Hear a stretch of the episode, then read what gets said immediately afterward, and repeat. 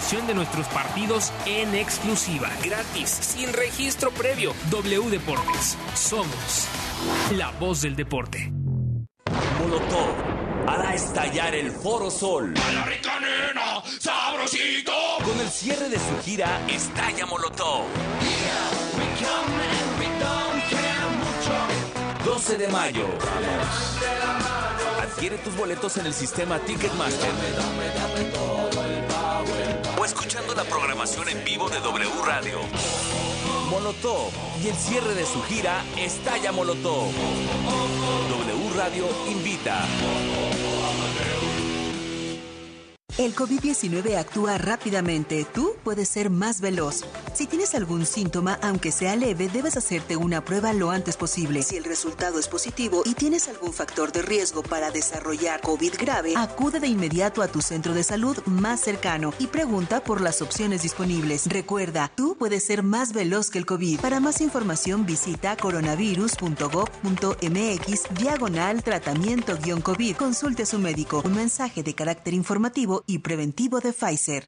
En la Comer y Fresco gana más con tu monedero naranja. En marzo te bonificamos en tu monedero naranja por todas tus compras en cocina preparada y productos gourmet. Así es, aprovecha esta bonificación en nuestras tiendas y en línea. Tu monedero naranja es la suma de todo lo que te gusta.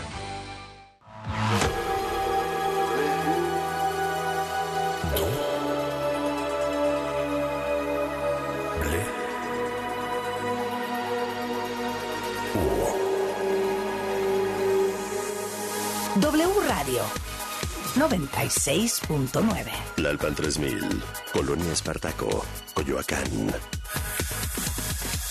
Ciudad de México. La información en W. Así las cosas. Sociedad, política, deportes, entretenimiento. Las noticias. Al momento. Así Las. cosas. Así las cosas. Con Gabriela Bargentín y Javier Risco. Durante siglos solamente éramos consideradas para parir y cuidar en silencio. No teníamos derecho a levantar la voz, no teníamos derecho a estudiar ni a trabajar fuera del hogar. ¡Alerta! ¡Alerta! ¡Alerta que camina! ¡La lucha Latina! Ustedes protegen a los feminicidas con la impunidad de las leyes. Ustedes protegen a los feminicidas con su corrupción. Así las cosas. 8 de la mañana con dos minutos tiempo del centro del país y aquí seguimos completamente en vivo desde las 6 de la mañana, las 7, las 8, las 9, las 10, hoy que es jueves 9 de marzo del 2023. Mi querido Javier Risco, buen día. Buen día, mi querida Gaby, 8 de la mañana. Gracias a la gente que nos acompaña a partir de esta hora. Un saludo a todos los que nos escuchan más allá de las fronteras, desde Estados Unidos, desde varios países de Latinoamérica, también por supuesto hasta Europa. Un saludo, repórtense, ya lo saben, en arroba y las cosas W, arroba W Radio México. Gracias por estar con nosotros y también, por supuesto, a los que están aquí cerquita, los que ya van rumbo al trabajo, los que están en el gimnasio, los que están eh, dándole vueltas al parque, caminando en su pants, ya. Dándole muy, sí, sí, sí, no, ahí Muy bien. caminando Ajá. Como debe de ser, cuántos kilómetros llevan y por supuesto también a los que van a la, a la escuela. Un abrazo, un saludo a la bola de la ronda. A la bola de la ronda le mandamos besos y abrazos. Marcos, te voy a hacer un examen. ¿Quiénes forman parte de la bola de la ronda? ¿Tienes? Mati. Inés. ¿no? Eh, pero si era algo con I, I- Nina. Ujú. Ajá, Mati, Nina. Después estaba un eh, joven de nombre Diego. No puede ser que sí te los hayas aprendido. Y tu- está también Paola. Lo logró. ¡Qué bárbaro, Gabriela Bar, que se ganó el desayuno.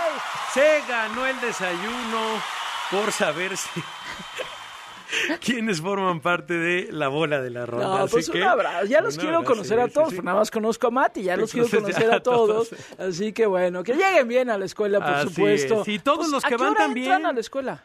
Ah, como diez y cuarto. Ah, sí, exacto. Ellos muy tranquilos. No, no, ocho y media, ocho y media Ah, ya, máximo. con razón, con máximo, razón. máximo. Así que bueno, repórtense también a través de Twitter.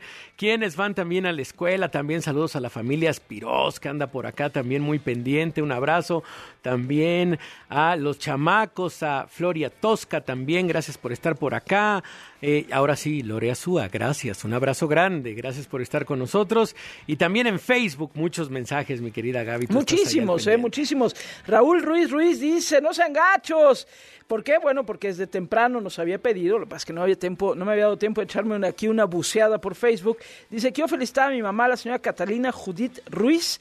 Dice, por sus primeros 78 años de vida, que la pase a toda madre. Bueno, yo espero, mi estimado Raúl, que además de que estemos felicitando a tu madre, Catalina Judith Ruiz, a, quienes por su- a quien por supuesto le deseamos lo mejor, que también le hayas regalado algo. No le vayas a decir, oye mamá, ahí está ya tu regalo, te felicitaron en la radio, así que no seas así, pero bueno. No, muchísimos mensajes también por acá. Tami Calderón, muchísimas gracias. Dice que gusto, Gaby, fue verte en la noche en tercer grado. Sí, estuvo padre, la verdad estuvo padre, gracias.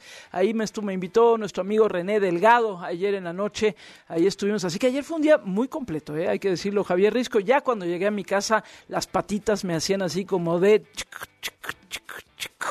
Ya, Urge ya pedías, Sí, ya pero muy pedías bien, la verdad. esquina. Ahí por ahí pedías esquina. Exacto, con, con mi querida Denise Merkel, con Viri Ríos, Raimundo Riva Palacio, Genaro Lozano, estuvo muy bien El también. Yin Yang, hoy te vas a Oaxaca. Sí, señor. Y ahí ya. Mañana ahí- este programa se transmite una parte del mismo desde Oaxaca y hay que decir que la próxima semana desde Mérida vamos a estar Javier Risco, tú y yo transmitiendo. desde Mérida. Mérida. Y sí, se va a armar, ¿eh? Se Se, va a va a armar. armar desde Mérida, desde ahorita.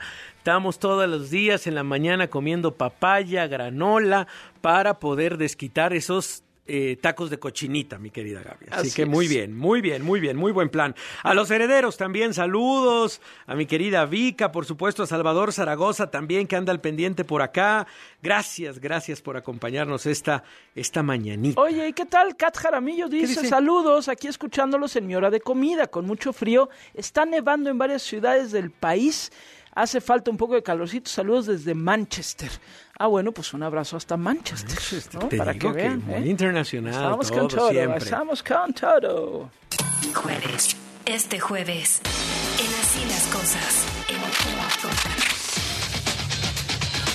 este jueves en Así las Cosas hemos traído, por supuesto, las voces de lo sucedido el día de ayer, estas manifestaciones realmente espectaculares en una muy buena parte del país con motivo del el 8 de marzo, el Día Internacional de la Mujer. Hoy temprano les traíamos la crónica de lo sucedido aquí en la Ciudad de México. Nos fuimos también a Veracruz, nos fuimos a Jalisco, a Guadalajara, nos fuimos también a Aguascalientes, hablamos también de lo sucedido en este Nuevo León, en Monterrey, y tenías por ahí un audio, Javier Risco, que también es muy conmovedor. Sí, de Guanajuato. Yo creo que uno de los estados que todas las semanas está en este programa, desafortunadamente por temas de violencia. El tema de los desaparecidos y, y- y en, este, en este momento hablar de desaparecidas, de mujeres violentadas, eh, mujeres asesinadas también. Ayer ocurrió esto en el centro de Guanajuato. Eh, y, y- y es muy conmovedor escuchar a miles de mujeres congregadas justamente en este 8M eh, hacer lo siguiente. Vamos a escuchar lo que pasó el día de ayer en esta marcha del 8M en Guanajuato.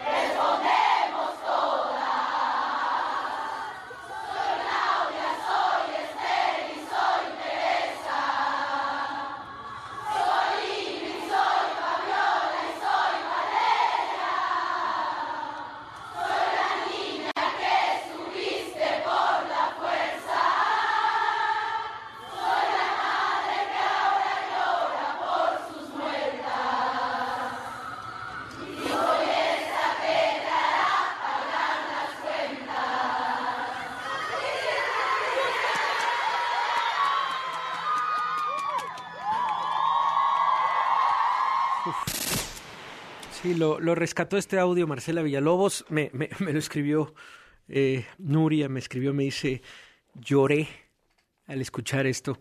Fue la que me compartió este video. Eh, sí es impresionante escucharlo, verlo es más Sí. impresionante Sí, aún. la verdad es que sí.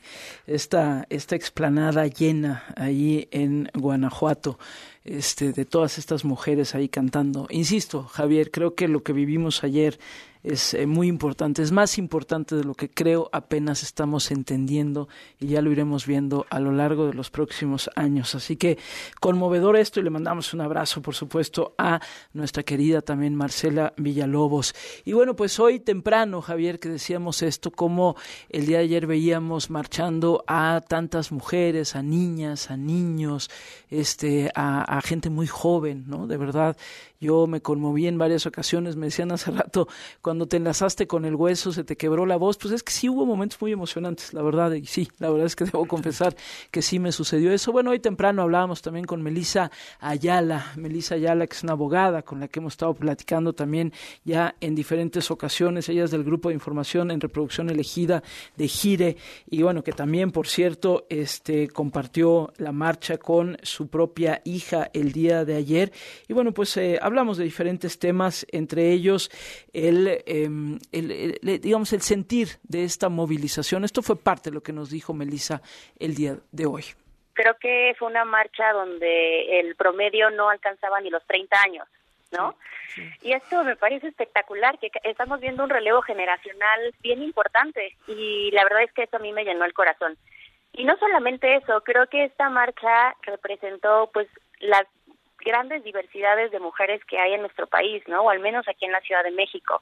Me tocó ver por primera vez, por ejemplo, carteles también en lenguaje de señas, que es algo que no había visto. En fin, pues ahí está la amplísima cobertura también que hizo el día de ayer W Radio y por supuesto una felicitación a todo el equipo informativo aquí de nuestra estación. Al rato nos vamos a ir a España también para ver cómo se vivió en aquel lugar. Sí, Pero bueno, Oye, parte de la información esta escribiéndonos mañana, Javier. sobre el audio de, Guanajuato. Es muy conmovedor. Elsa Medina dice, se me puso chinita la piel de escuchar a las mujeres corear Vivir sin miedo y Vivir Quintana en la marcha del 8M en Guanajuato. Gracias. Mariana Gajá también extraordinaria. Dice, yo también lloro en el auto escuchando, muy conmovedor. Este, Inés Beltrán, súper potente, dice, llorando a las 8 de la mañana. Este, sí, sí, sí, sí. Es, muy, muy emotivo. Sí, de verdad. Sin lugar muy sentido. Bueno, pues parte de la información, Javier Risco, pero pues también hay otros asuntos. Sí, sí, por supuesto. Eh, estamos muy al pendiente, Gaby, del proceso y de lo que significa también este lo que se está diciendo sobre los consejeros del Instituto Nacional Electoral. ¿Qué sucedió? Hemos dado seguimiento. Ernesto eh, Núñez. nos dio el chamanesco, nos dio una explicación muy clara de lo que vendrá en los próximos días, de lo que vendrá en los próximos días para la selección de estos consejeros eh, que llegarán en los próximos meses. Ya deberían de estar listos para el próximo 4 de abril. Esa era la fecha que nos daba si todo salía digamos, en orden o con los plazos establecidos. Sí, de hecho, cuando hablamos con Ernesto el martes, nos decía que justo ese día, si mal no recuerdo, se iba a eh, aplicar el examen a estas 500 y 31 piquito. personas, sí. que a la mera hora llegaron 508, ¿no? Ay, Javier Risco, No, me, me acuerdo perfecto, no sé por qué se me, no sé por qué se me quedó lo de 531 y solo quedaron 508, no sé por Sí, qué. no sé por qué se te quedó, sí. pero lo dijiste con una seguridad. ¿Y quién soy yo, por supuesto, para refutar tus afirmaciones? Este, pero bueno, que, eh, digamos, hicieron el examen y después del examen, de la calificación del examen, vienen también algunos otros procesos. Eh, por ahí teníamos el audio, nada más que nos brincamos el separador. No sé si lo tengas, eh, el audio de Sergio González, este, el, consul- un profesor de la Facultad de Derecho y Ciencias Sociales, que fue el primer aspirante a consejero al salir de este examen de aspirantes el martes y decía que son 80 preguntas, la, la mitad de opción múltiple, la otra mitad te dan lecturas, luego hay que contestar en opción múltiple sobre esas lecturas y dice si hay un par de preguntas, eh, dice del plan B. Y solo hay dos salidas cuando eres el primero en salir del examen, ¿no? Sí. O que- te fue muy bien, que dices, oye, no, no, no, no. O no tenías idea de nada y dices, ¿para qué estoy aquí? nada más perdiendo el tiempo. Entonces hay dos salidas pero, nada más. Pero hay que, si eres el primero en salir del examen, hay que hacerlo con dignidad. Hay que hacerlo siempre con dignidad. Con la cara de estuvo bien fácil. Sí, sí, con la, con, la, con la, cara en alto. A ver, vamos a escuchar precisamente la voz de Sergio González Muñoz, profesor de la Facultad de Derecho y Ciencias Sociales de la UNAM, el primer aspirante a consejero que salió del examen de aspirantes el martes la temática y sirve para evaluar tu perfil y si tienes o no madera para ser o no consejero o consejera. Más o menos cuántas preguntas eran. Son 80 preguntas. La mitad directas de opción múltiple y la otra mitad te dan lecturas y luego hay que contestar preguntas de opción múltiple sobre esas lecturas. ¿Alguna referencia al plan B en el examen? Sí, hay un par de preguntas, pero, pero a ver, en la familia electoral estamos leyendo el plan B desde que era iniciativa. Bueno, pues sí, estudió. Sí, estudió. hay que sí decirlo. Estudió. Pero bueno, tenemos en la línea Arturo Sánchez. Él fue consejero del Instituto Nacional Electoral. Arturo, ¿cómo estás? Te saluda Gabriela. Buenos días. Buenos días, Gaby, qué gusto estar con ustedes, Javier, qué gusto. Igualmente, Arturo? pues un poco esto, ya se dieron a conocer los resultados de exámenes de los aspirantes a consejeros, sabemos bien que sigue un proceso, todavía vienen, vienen otros momentos y bueno, por ahí se ha resaltado también que algunas personas que son más ligadas o se les ve más favorables a la 4T eh, y a Morena, pues eh, salieron en los primeros lugares de, este, de estos exámenes. Pero, a ver, eh, Arturo, ayúdanos un poco a contextualizar esto que está sucediendo. Mira, eh, yo creo que estamos en un momento importante. Eh, el, proceso ya lo describes muy bien. Eh, presentaron el examen nada más 508 personas y lo que hizo el comité técnico fue de ahí seleccionar a los mejores 102 hombres y las mejores 102 mujeres. Okay. Y esas esas personas Esto porque tiene que ser un tema paritario, digamos, ¿no? Por eso. Porque tiene que ser un tema paritario y porque la eh, convocatoria establece que los mejores evaluados serán los que pasen a la siguiente etapa. Con todo, si alguien no está de acuerdo con su calificación, el día de hoy puede eh, presentar eh, la solicitud de revisión, cosa que revisará el comité técnico y mañana establecerá ya la lista definitiva. Yo asumo que como se trata de un examen eh, en general de opción múltiple, pues básicamente se van a quedar los resultados que ya quedaron. Ahora, lo importante es que estas personas ya nos demostraron que saben de materia electoral. Ahora, lo que hay que ver es si estas personas son idóneas para ser consejero electoral. Déjame decirlo de esta manera, no porque sepas de elecciones eres un agente imparcial, no porque sepas de elecciones eh, pues eh, vas a tener un sentido eh, de justicia y de equidad y de, y de, y de lo que se requiere para ser consejero electoral, sobre todo el tema de la imparcialidad. Hay personas ciertamente vinculadas con partidos políticos, hay muchas personas entre los que quedaron que ya forman parte de órganos electorales en los estados de la República, hay otras personas que trabajan en el INE y que son miembros del Servicio Profesional Electoral que tienen un conocimiento amplio de las elecciones, pero lo que ahora corresponde es analizar si además de saber de elecciones, son idóneos para ser consejeros. Y, esto lo vamos a saber durante los primeros días de la semana que entra, cuando el, cuando el comité técnico haga la selección, y entonces de esa última selección pasaremos a la etapa de entrevistas. Ah, lo que es importante mencionar es que como en efecto ha destacado la prensa, eh, pues algunas personas cercanas a Morena están en los primeros lugares pero yo también diría que otras personas académicas y otras personas de, del INE y de los OPLES también están cerca de los primeros lugares. Por eso es que ya la calificación no va a importar, sino lo que va a importar es la idoneidad para ser consejero electoral. A ver, rápido, en lo que te preguntaba también Javier Risco, pero entonces lo que dices es, o sea, ya no importa si quedaste en el primer lugar, de, o sea, si tuviste más aciertos que otro para lo que sigue, o sea, es decir, esto ya, eh, el, el que estés seleccionado en estos 102 hombres y 102 mujeres, ya esto, te, o sea, ¿es, es piso parejo para todos? Es piso parejo para todos. O sea, lo que se necesitaba saber era, ¿sabes de materia electoral? Ya nos dijeron estas 102 hombres y 102 mujeres que sí saben de materia electoral. Entonces, una vez que ya sabemos de materia electoral, pues entonces viene una nueva evaluación. ¿Eres bueno para ser consejero? Tienes buena reputación, tienes un historial eh, político y, social que no te vincula con un partido político o que no te hace sospechoso de parcialidad o demás, y dentro de esos el comité técnico hará su propia evaluación. A ver, Arturo, hay, hay nombres que, que son, vaya, o que han estado cerca de ciertos partidos políticos. Eh, Sin duda. Específica. A ver, si este comité a ver, este, y, preguntando también si este comité es imparcial, o sea, si este comité tiene el poder de decir, ¿saben qué? Pues bueno, a ver, revisemos el currículum de esta persona, pues militó en tal partido, no puede estar cerca, tal, vez eh, es una persona muy cercana a esta esfera de poder. Vaya, eh, eh, el comité técnico se impone por la idoneidad de estos consejeros o más bien pues se imponen los partidos políticos para que vayan avanzando sus, sus favoritos. No te estoy preguntando lo que debería de ser, sino lo que seguramente sucederá. Pues mira, este, tiene toda la razón. Eh, yo, eh, una de las discusiones previas al inicio de este proceso es quiénes son los siete miembros del comité. Y ya sabemos que dos personas fueron propuestas por la Comisión Nacional de Derechos Humanos, que tres personas fueron eh, propuestas por la mayoría de la JUCOPO, ciertamente con una mayoría de eh, Morena en ese en ese cuerpo y dos personas fueron eh, propuestas por el eh, INAI. En términos caricaturescos uno podría decir, caray, está cargado hacia las preferencias de Morena. Sin embargo, lo que hemos visto hasta ahorita es que el comité pues ha mantenido un estricto respeto a el, la convocatoria y se ha comportado conforme ocurre lo que va a ocurrir de ahora en adelante sí ya va a implicar el criterio de los miembros del comité y eso es lo que todavía no conocemos.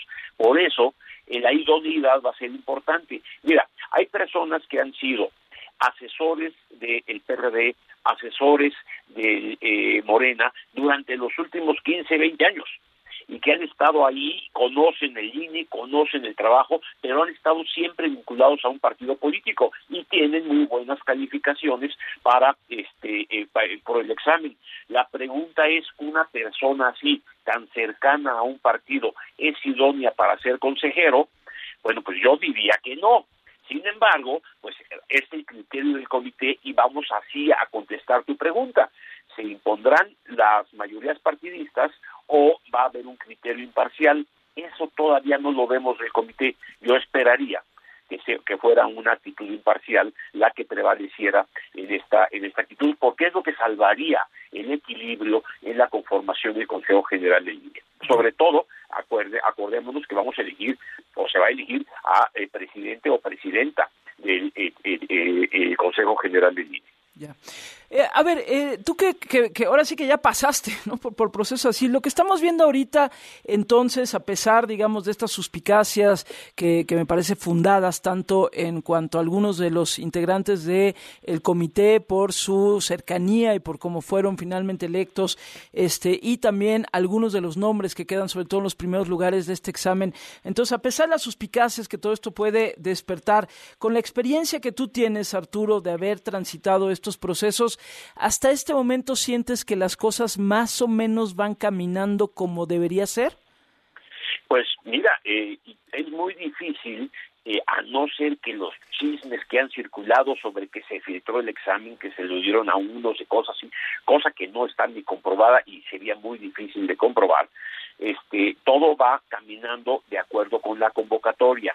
Pero, insisto, todavía no vemos la aplicación del criterio por parte de los miembros del, del, comité. Es ahí en el momento en el que estamos. Cierto. Por, ¿Por, qué no incluir dentro de los eh, dentro de los que pasan a la siguiente etapa a alguien que sabe mucho de elecciones y que está en el INE y que conoce mucho. Bueno, pues este, eso es criterio del tribunal. ¿Y por qué sí incluir a otros? Es lo que vamos a ver en estos días. Yo creo que va bien falta no nada más el criterio sobre la idoneidad, sino la entrevista que le realizarán a los últimos que queden en la lista. Y después de la entrevista, a quienes dentro de esa lista incluyen en las, en las cuatro quintetas. Esa es la parte en donde ojalá el comité sea muy transparente, nos dejen conocer sus criterios para garantizar que va a haber imparcialidad en este procedimiento. Eso es lo que nos, debe este comité eh, transparentar para estar seguros de que el Consejo General del INE mantenga su independencia y autonomía. Estas entrevistas no son públicas, ¿verdad? Aunque sea esta parte ya de la selección. Se van a publicar según la convocatoria posteriormente, Ah, pero eh, no en el momento en el que se realicen. ¿Y sabemos algo de la consejera Carla Humphrey? Me parece que se iba a resolver eh, la semana pasada, pero este, ¿sabemos algo de la decisión del tribunal? No, no lo sabemos todavía, no ha habido una resolución al respecto. Lo que es cierto es que en virtud de que no fue incluida por el comité, no presentó el examen correspondiente y en el momento en el que se resuelva su caso, pues entonces si es positivo para ella, pues tendrá que presentar el examen y será incluida será analizada su idoneidad y una vez eh, hecho eso, este eh, pasará de etapa de entrevistas. Si no, pues quedará fuera. Creo que es un debate interesante porque sí va a centrar un precedente eh, serio. Eh, si eres ya consejero electoral, puedes aspirar a ser presidente. Ella argumenta que se trata de dos puestos distintos, por lo que no es reelección. Sin embargo, el tribunal ha dado algunas sentencias en sentido contrario, sobre todo cuando se han analizado casos en los OPLES, eh, donde eh, se va a elegir consejero presidente de un OPLE y participan miembros del propio consejo. Eso es lo que se va a dividir en estos en estos días y pues, vamos a ver cuál es la respuesta. Claro.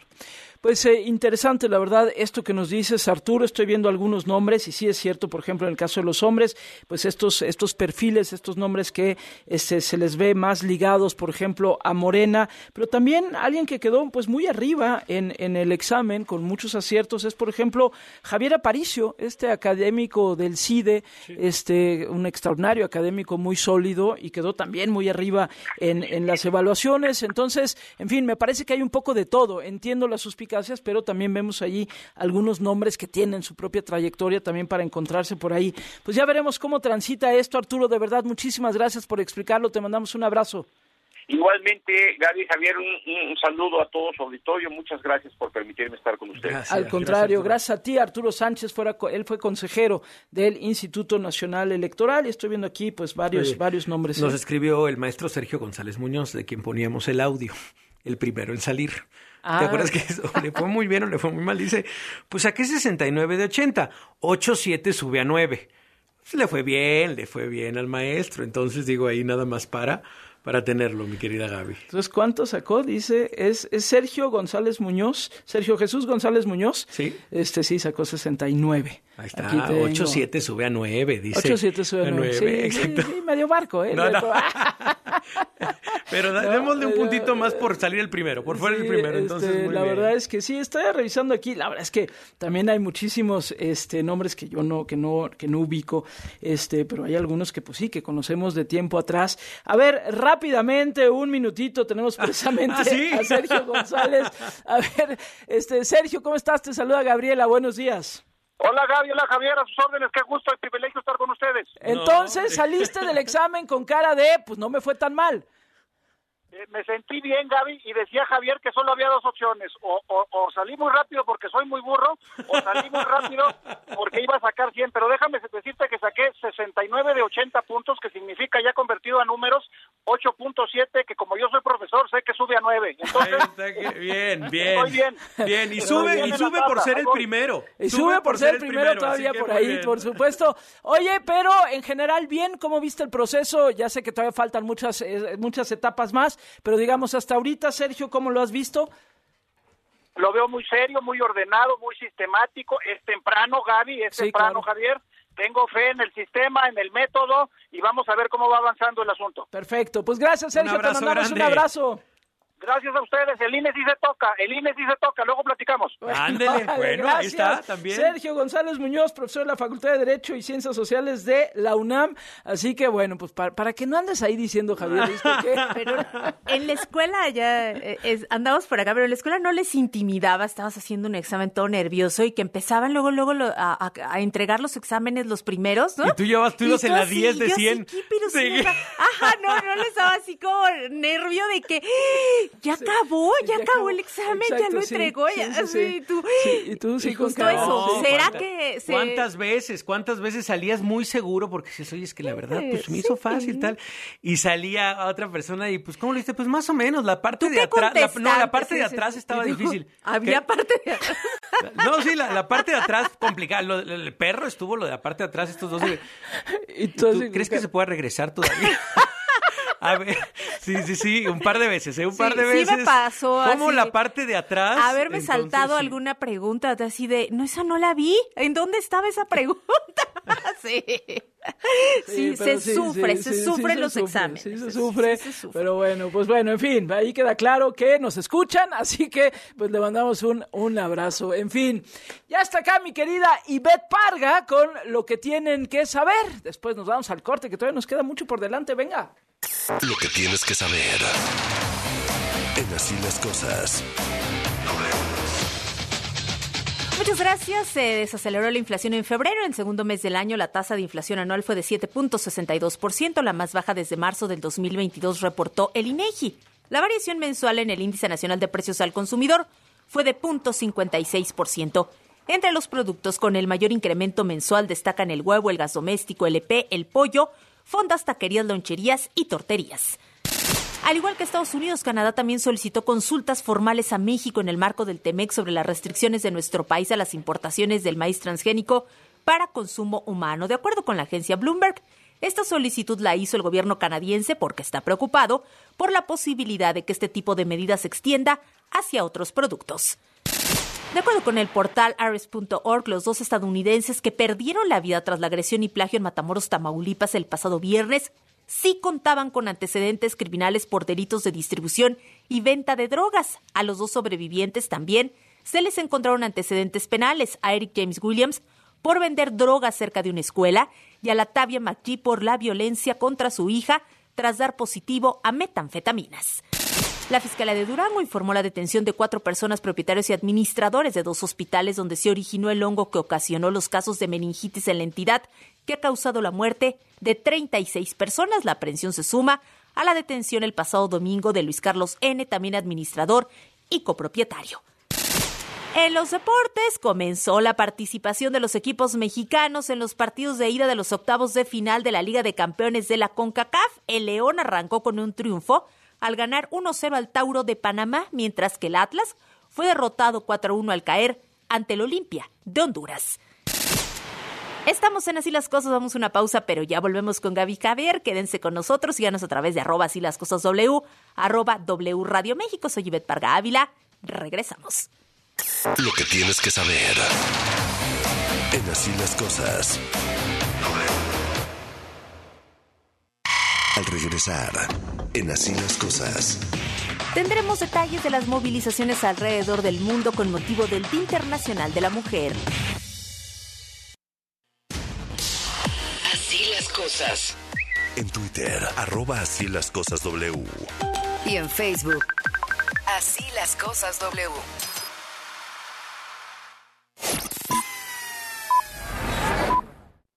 W. Escuchas W Radio. Do. W. W Radio. Si es radio, es W.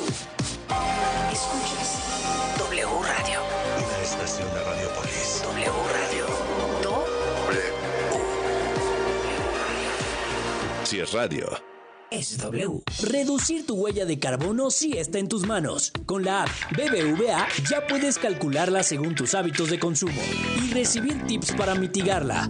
BBVA, creando oportunidades. La jornada sabatina de la Liga MX arranca en el No Camp de León. León contra San Luis. Sábado, 4 de marzo, 5 de la tarde. En W Radio, wradio.com.mx y nuestra aplicación. Somos, somos la voz de la Liga MX. Días rendidores de Soriana. El segundo al 70% de descuento en pantalones de mezclilla para toda la familia, excepto BM Jeans y Basic Concepts. O Papa Chips 150 gramos a 29.90. Y suavizante Downy 1.4 litros a 39.90. Soriana, la de todos los mexicanos. Solo marzo 9. Aplican restricciones. Yo tramité mi INE en México. Y yo en el extranjero. Mi INE es muy confiable porque tiene elementos que la hacen muy segura y es gratuita. La mía también. Con mi INE puedo votar, identificarme y hacer trámites bancarios en todo México. Con la mía también. Si tienes algún familiar o amistad que viva fuera del país, recuérdale que la INE del extranjero tiene el mismo valor que la de México y es válida para votar, identificarse o hacer cualquier trámite en territorio mexicano. Mi INE es mi voz en México. Y en el extranjero. Con el fin de promover la investigación sobre las finanzas públicas y economía en México, el Centro de Estudios de las Finanzas Públicas de la Cámara de Diputados convoca a la decimasexta edición del Premio Nacional de las Finanzas Públicas. Los trabajos se recibirán únicamente a través del sistema en línea del CEFP hasta el 31 de julio de 2023. Más información en el sitio www.cefp.gov.mx. Cámara de Diputados. Legislatura de la Paridad, la Inclusión y la Diversidad. Toluca fue sorprendido por el Querétaro y los cañoneros le ganaron a Cruz Azul. Desde el estadio Nemesio 10. Toluca contra Mazatlán. Toluca contra Mazatlán. Pelota, segundo palo, rebote, gol. ¡Gol! Domingo 12 de marzo. 12 del mediodía. En W Radio, wradio.com.mx y nuestra aplicación. Somos la voz del fútbol. La información al momento. La opinión. Las voces el análisis y la investigación a fondo. Las noticias se escuchan y se generan en W Radio. Una estación de Radiopolis. Todo listo para el Festival Vive Latino. Que cumple 25 años. Únete a la celebración este 18 y 19 de marzo. Foro Sol. Kinky, Red Hot Chili Peppers, Café Tacuba, The Black Crowes, Plastilina Mosh, UB40, Pesado y muchos más.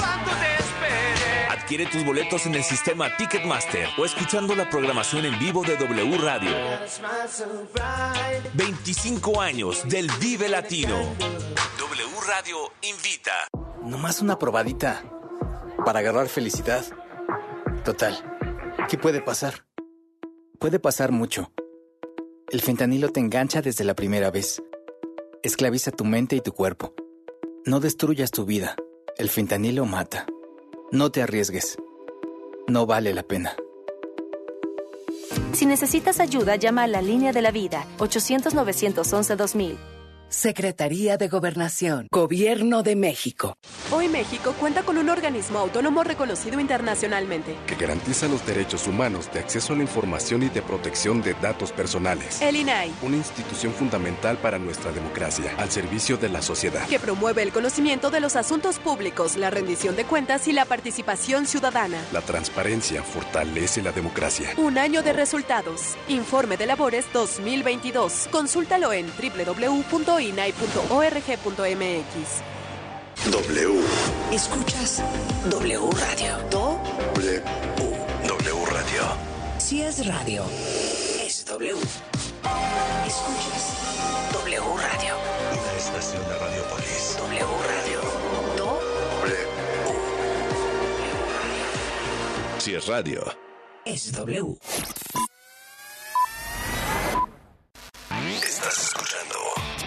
Así las cosas. En W. Gabriela Barkentin y Javier Risco. Al aire. Primeras planas. We are drowning in news. En Así las cosas. El Universal. Vivas nos queremos. Reforma. Enviste AMLO al Poder Judicial. Milenio. Casa Blanca y Pentágono batean plan republicano contra narcos. Excelsior. Estados Unidos descarta utilizar a militares contra narcos.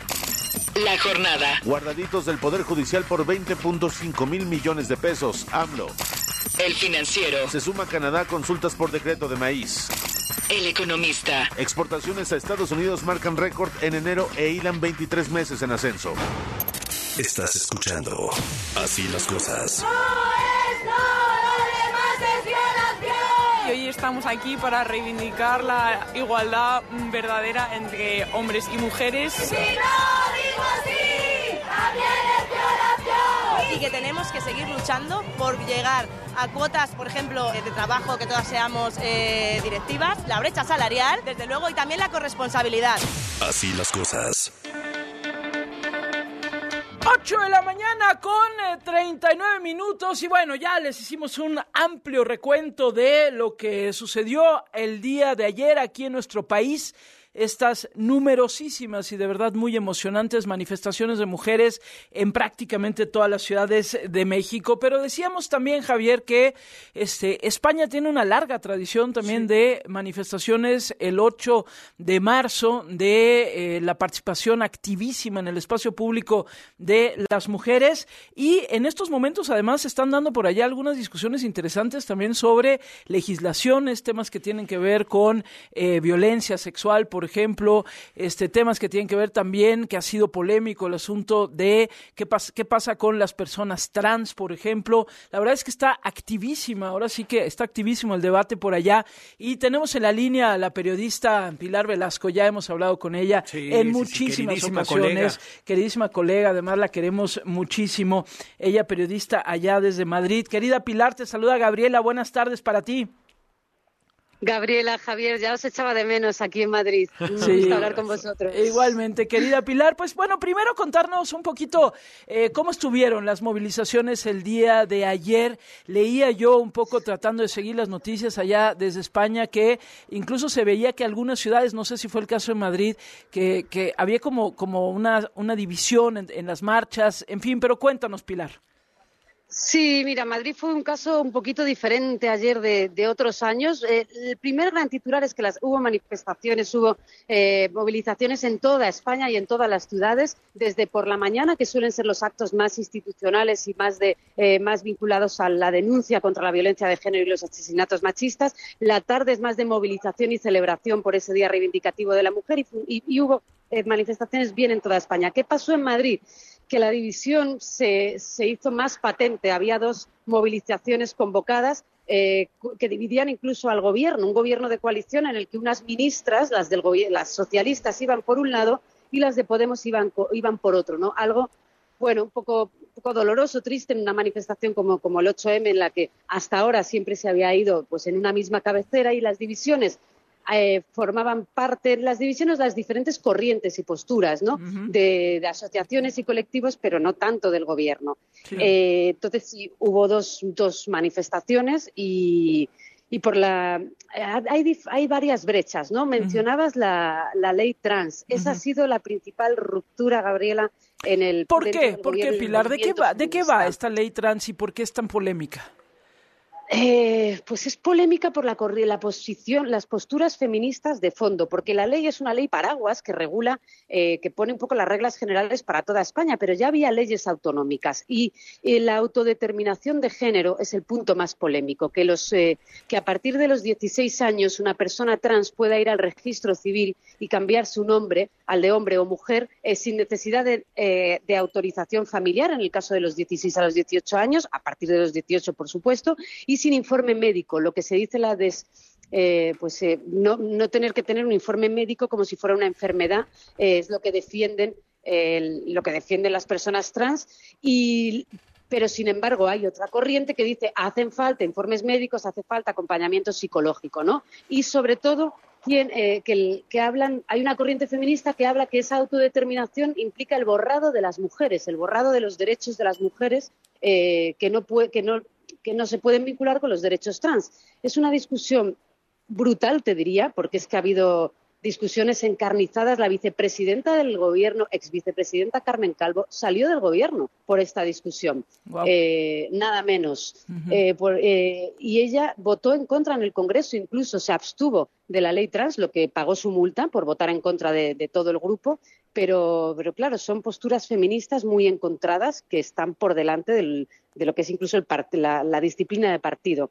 La autodeterminación, Gabriel, ha sido el, es el punto más polémico, ¿no? Ya. Y, la ley trans ha dividido a las mujeres fundamentalmente y han llegado divididas y eso es, te diría, muy difícil de coser porque porque el debate ha durado tres años, se ha aprobado la ley recientemente y, y las posturas están ahí y ya te digo, además duras, ¿no? Con, con enfrentamientos verbales, mm, bueno, con acusaciones de usted es una transfoba, eh, bueno, usted eh, lo que sigue es una moda cultural. Se han, se han extremado de tal manera los debates que, bueno, se ha llegado a ese punto, ¿no? De, violencia, bueno, de violencia, de, acusaciones muy graves entre las distintas corrientes feministas. Sí, estamos escuchando a la periodista Pilar Velasco desde Madrid. Pilar, te saluda Javier Risco. Buenos días. Este, algo que, que llamó la atención en el día de ayer en este 8M y lo mencionó Gaby en varias ocasiones tiene que ver con la presencia de muchísimas menores de edad, muchísimas jóvenes de secundaria, de preparatoria en México marchando. Generacionalmente, ¿cómo está la marcha en, en España particularmente? ¿Hay una presencia fuerte de parte de nuevas generaciones? ¿Cómo, cómo se dibuja esta, esta qué maravilla, sí, yo veía las imágenes de, de, México y la verdad es que son la alegría porque son la esperanza, ¿no? Las jóvenes, las estudiantes eh, que se incorporen a, a, la reivindicación de los derechos de la mujer. En España pasó, eh, pasó en el 2018, no sé si os acordáis, que fue claro. una movilización histórica porque fue la primera vez que vimos a todas las generaciones en la calle y las jóvenes protagonizaron todas las manifestaciones, jóvenes digo muy jóvenes, del instituto, del colegio, eh, de la universidad, eh, por la sentencia de la manada. Eso fue una violación muy polémica en España eh, en, en los, la fiesta de los Sanfermines en, en Navarra, eh, una violación grupal a una menor y el juez, uno de los jueces en su sentencia, hablaba de diversión, de que él en las imágenes veía, utilizó la palabra holgorio. Esa palabra provocó manifestaciones en toda España, salieron las jóvenes por primera vez. La ley del sí es sí, que también ha habido polémica en España hoy, la ley del sí es sí, de la libertad sexual, viene de esa sentencia eh, y, de, y, y, de, esa movilización de las jóvenes en España. Han seguido saliendo, no como en el 2018-19, porque esta de ayer yo diría que en Madrid la pelea ha desmovilizado un poco, eh, o, no, no, fue tan masiva como en otras ocasiones, eh, al menos en Madrid, pero las jóvenes y, y, las estudiantes sí que siguen, sí que las vemos en la calle en, a pie de pancarta, claro. cantando, celebrando y un poco ajenas incluso a, a, lo que es la batalla más, más política. Sí, y aprovecho, decías, eh, bueno, por, por, un lado, esta, este debate en torno a eh, la ley trans, como se le ha llamado en España, lo que ya nos decías ahorita y esto cómo ha dividido, pero también si pudieras explicarnos un poco esta ley del sí es sí, porque también a mí por lo menos me ha costado un poquito de trabajo entenderlo y sé que ha, ha generado también debates muy importantes por allá, Pilar tan importante es, Gabriela, que estamos hablando de la crisis más grave del gobierno de coalición, nada menos, y de la ruptura, de la ruptura de, de Podemos y del PSOE, que, que, ya no es una interpretación, porque es que desde el PSOE están muy enfadados con Podemos y Podemos no se mueve de su postura. Te, te cuento rápidamente por qué. Sí. La ley de libertad sexual eh, es una ley de, eh, se llama así, eh, porque eh, la ley de libertad sexual contra todas las violencias de género y contra la violencia de género más clásica, los asesinatos machistas, eh, en esta nueva ley que se defendió poner el consentimiento en el centro, que el consentimiento expreso de la mujer para tener una relación sexual fuera lo que determinara si era una agresión sexual o una violación, ¿no? Eh, y en esa, cuando se definieron los tipos penales, antes el abuso, había el abuso y la agresión. Es muy técnico, pero había que diferenciarlo. El abuso al final no acababa siendo implicaba que como la mujer no podía demostrar violencia, las penas se quedaban muy bajas. Eh, si no podías demostrar que te habían pegado, pues la intimidación y el consentimiento son términos muy difíciles de, de, ponerle un tipo penal, de demostrar ¿no? penalmente. Entonces, esta ley nueva unió los dos delitos, eh, desde los tres años hasta los doce años, desde, la más grave hasta lo más bajo, para que todo fuera eh, agresión sexual, ¿no? Entonces, ¿cuál ha sido el resultado? Que lo que pasa en el Código Penal, cuando tú bajas las penas para que entre el abuso en ese paquete, de, de, ese, en ese diseño, se han, eh, los, los, agresores han pedido revisar sus penas a la baja y ya ha habido 700 revisiones, por lo menos, de agresores, violadores en la cárcel que han visto rebajadas sus penas de prisión. Eso, imaginaos, ha supuesto una polémica, un, un cabreo eh, tremendo y el PSOE ha decidido reformar la ley para evitarlo en el futuro, eh, corregir la propia ley que se aprobó y Podemos no se ha querido mover de ahí. Ellos entienden que, que sí se toca el consentimiento, el PSOE dice que no y ahí ha estado la discusión fundamental. Pero la polémica ha sido que se han bajado las penas. Ya sabéis, el Código Penal es garantista con el reo. Uh -huh. Si se baja la pena, pues hay que bajar la pena. Y, y, la polémica ha estado en quién el PSOE la quería reformar y Podemos no. y eso ha roto directamente el bloque de, coalición. Ya. Bueno, pues, pues interesante. ¿eh? sí, es, interesante. Complejo, es complejo, porque es tan difícil, ¿verdad? De, los delitos sexuales son tan. Primero, la parte cultural que tiene que ver con, con la, ¿no? cuando los jueces juzgan y valoran las agresiones sexuales, pero además lo que decía, el consentimiento, cómo, consientes y, cómo demuestras la intimidación, ¿no? es, es algo muy complejo y que bueno, yo lo positivo que veo es que está en el centro del debate, ¿sabes? Que por lo menos es un debate nacional. Sí, sí. Sí, y la verdad es que además eh, en el caso de México no tenemos tanto este tema de la, ley del sí digamos, o esta de la libertad sexual. Este, esa, esa no la tenemos ahorita en el debate, pero sí está empezando el debate sobre esto que, bueno, se ha llamado, digamos, de manera corta en España la ley trans, pero hablar de eh, la autodeterminación de género sí está empezando, está en el debate eh, de manera muy específica, por ejemplo, aquí en la Ciudad de México, y me parece que también con la discusión que viene también discusión que viene y también con información, digamos, este, sesgada por lo que implica también las pasiones que despierta esto, Pilar, y por eso vale la pena echar ojo a lo que está pasando en España, porque ahora sí que es la discusión que viene. Pues te agradecemos mucho, querida Pilar. Oye, Risco, te, creo que te quiero preguntar rápidamente, la verdad es que qué, grata sorpresa fue de, eh, encontrarnos en las redes demócrata.es, este portal, mi querida Pilar, que estás fundando. Este, qué buen, qué, buen concepto la información parlamentaria. Cuéntanos rápidamente de demócrata.es. Gracias, querido. Rápidamente, dos titulares. Con el modelo de político en Estados Unidos o Bruselas o de Gil en Estados Unidos queríamos, hemos querido apostar por esta aventura de hacer un medio que solo hable de las instituciones españolas, Congreso, Senado, Gobierno, eh, pura y dura política para insiders 100%, pero se habla mucho a veces de lo, del resultado de una votación, pero no de lo que se vota, ¿no? de, qué, se regula, cómo nos afectan y todos los debates que, hay y, que están en el centro del Congreso. Eh, eso es lo que vamos a cubrir. y con voces de expertos, por supuesto. Interesantísimo el proyecto. Gracias, por este regalo y esta mención. No, hombre, felicidades, felicidades. Pilar, te mandamos un fuerte abrazo, de verdad. Qué bueno escucharte. Gracias. Un fuerte abrazo. Os, espero en Madrid. Un fuerte abrazo. Gracias. Ay, sí, vamos a Madrid. No, ya, ya, no, nosotros no nos dicen dos veces.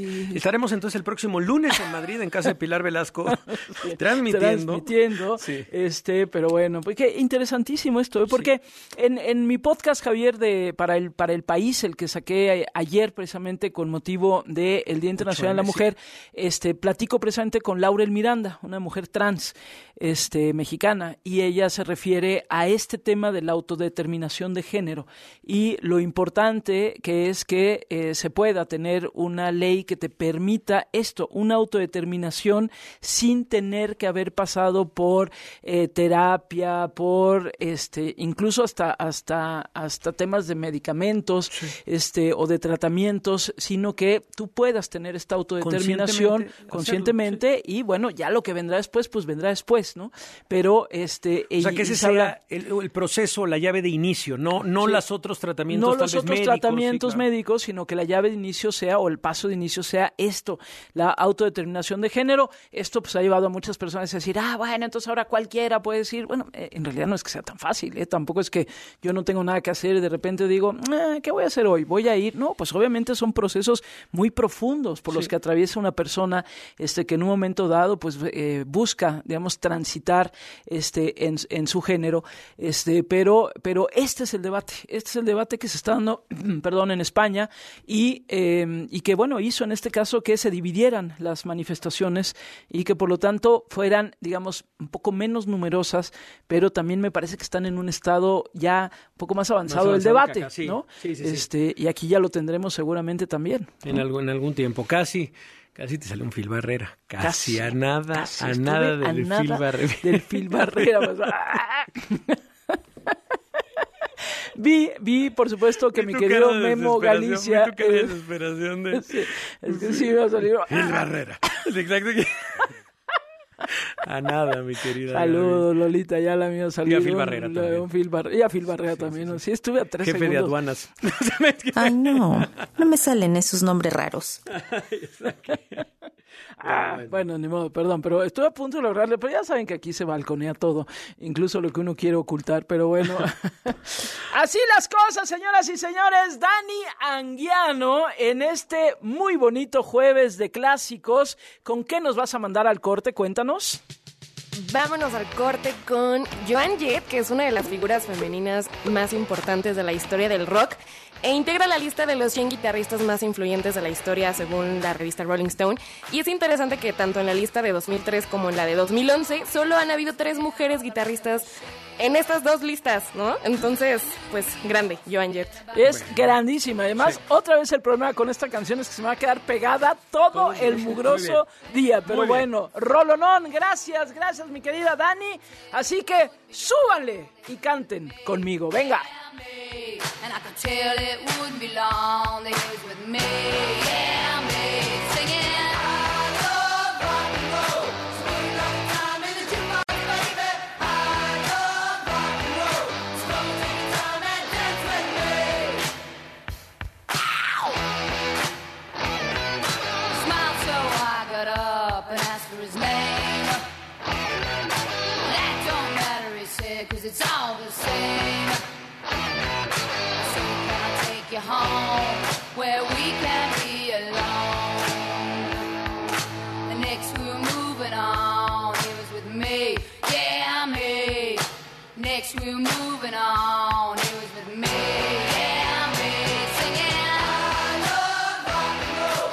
Al regresar, en Así las Cosas, Llegará lo más destacado de la información deportiva con Francisco Javier González. Así las cosas. también se escucha en wradio.com.mx Y en nuestra aplicación gratuita. para iOS y Android. To infinity and beyond. La aplicación que no conoce fronteras. W. Escuchas W Radio. Do W. W Radio. si es radio. Es W. Escuchas W Radio. Una estación de Radiopolis. W Radio. Do Si es radio, es W. así el tráfico. En así las cosas.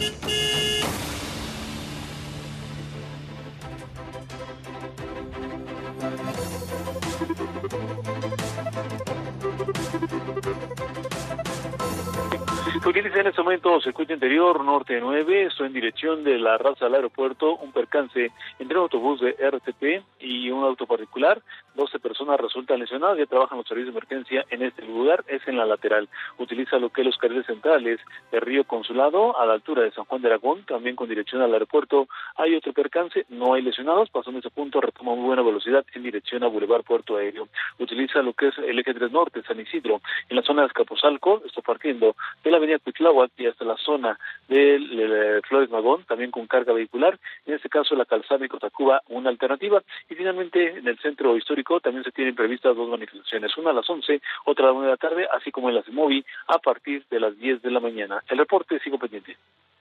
En la Comer y Fresco gana más con tu monedero naranja. En marzo te bonificamos en tu monedero naranja por todas tus compras en cocina preparada y productos gourmet. Así es, aprovecha esta bonificación en nuestras tiendas y en línea. Tu monedero naranja es la suma de todo lo que te gusta.